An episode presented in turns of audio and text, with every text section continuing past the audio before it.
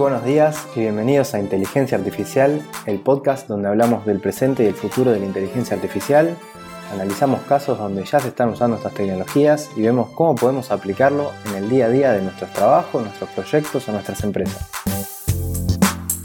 Yo soy Pocho Costa, ingeniero en sistemas, programador y amante de la tecnología, y me puedes encontrar en pochocosta.com donde ahí también puedes encontrar las notas del programa y otros medios para ponerte en contacto conmigo.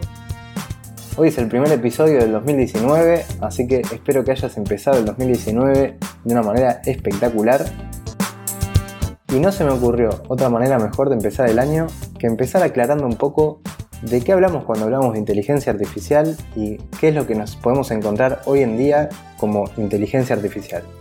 Y para empezar, les comparto una de las definiciones de inteligencia que encontré en Internet y que dice que inteligencia es la facultad de la mente que permite aprender, entender, razonar, tomar decisiones y formarse una idea determinada de la realidad. Ahora les leo una de las definiciones de inteligencia artificial que encontré y que dice que la inteligencia artificial es la combinación de algoritmos planteados con el propósito de crear máquinas que presenten las mismas capacidades que el ser humano. Y bueno, como podrán darse cuenta, el estado actual de la inteligencia artificial está lejísimos de acercarse a lo que plantea la definición. Y aunque hoy sea muy común escuchar que un software tiene inteligencia artificial, en realidad tenemos que entender que es una frase usada dentro del marketing para llamar nuestra atención, para que suene futurista, complejo y hacerlo más vendible. Entonces, lo que hoy nos venden como inteligencia artificial en realidad no lo es. La verdadera inteligencia hoy es la que aportamos los humanos. Lo que sí existe hoy y está muy avanzado es un área de estudio dentro de la inteligencia artificial que se llama Machine Learning o aprendizaje automático, que es de lo que hoy quiero hablar. Y para entender fácilmente cómo funciona, vamos a hacer una analogía con cómo aprendemos los humanos. Por ejemplo, ¿cómo aprendes a andar en bicicleta? Andando, practicando, cayéndote. Todo eso nos da experiencia.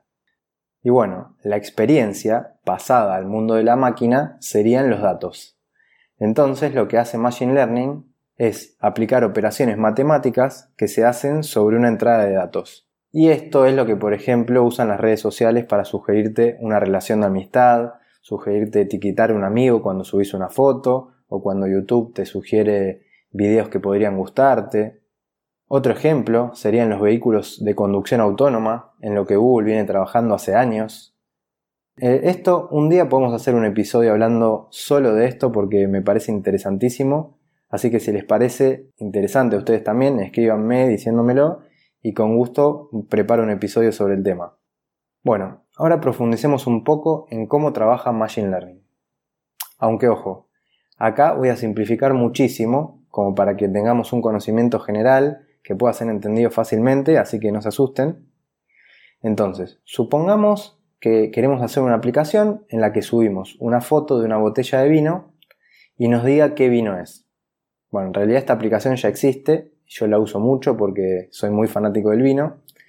La aplicación se llama Vivino así que si quieren la pueden buscar y probarla. Pero bueno, si tuviéramos que programar esto desde cero, tendríamos que poder detectar la forma de la botella, la de la etiqueta, los colores, el fondo, otros objetos que aparezcan en la foto, y en base a eso programar cómo sería cada vino.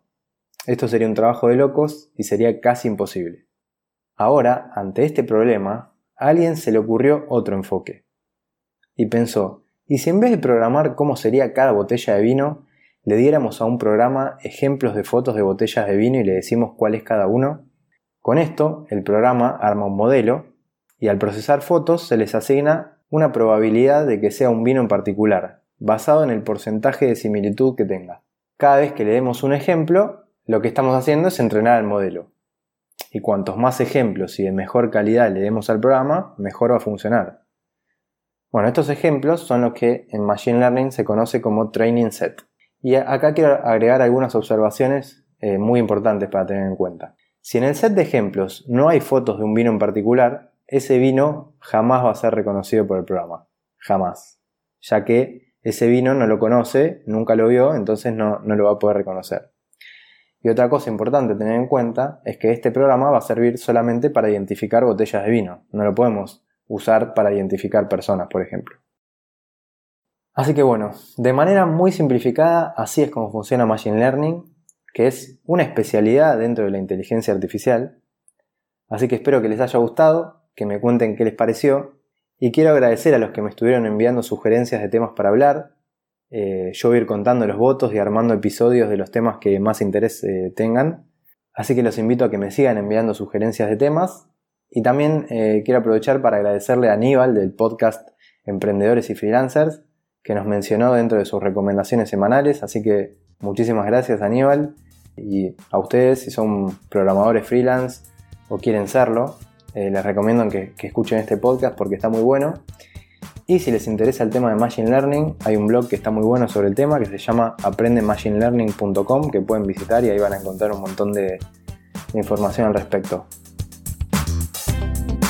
Y bueno, hasta acá el programa de hoy. Gracias a todos por estar ahí.